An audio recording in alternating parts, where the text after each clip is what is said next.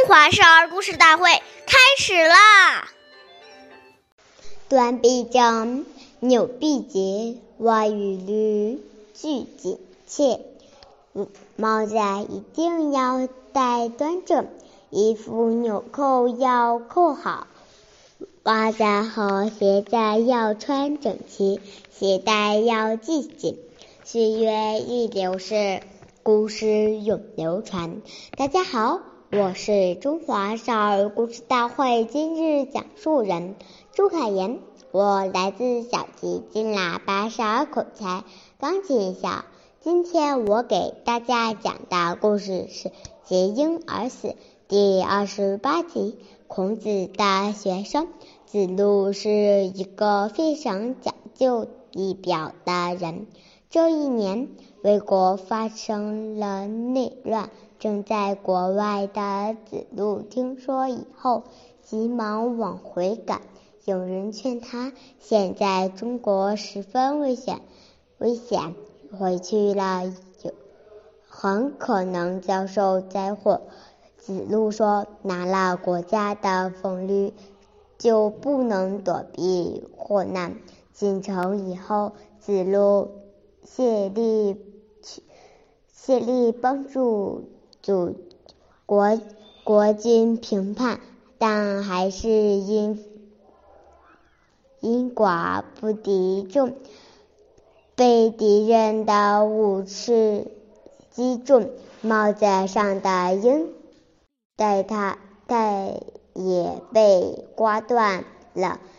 子路知道自己难逃一死，立即停止停战搏斗。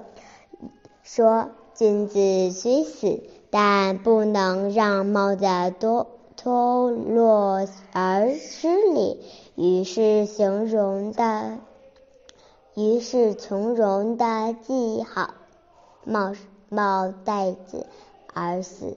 下面有请故事大会导师王老师为我们解析这段小故事，掌声有请。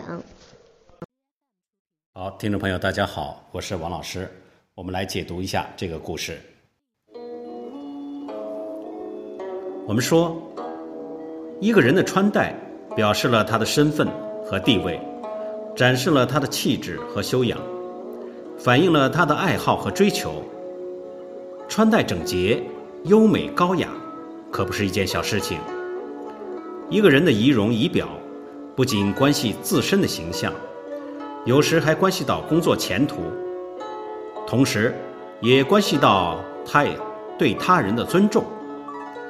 很多大学生去应聘时，穿得邋里邋遢，不修边幅，随随便便，看起来就没有精神，这样常常不会被录取。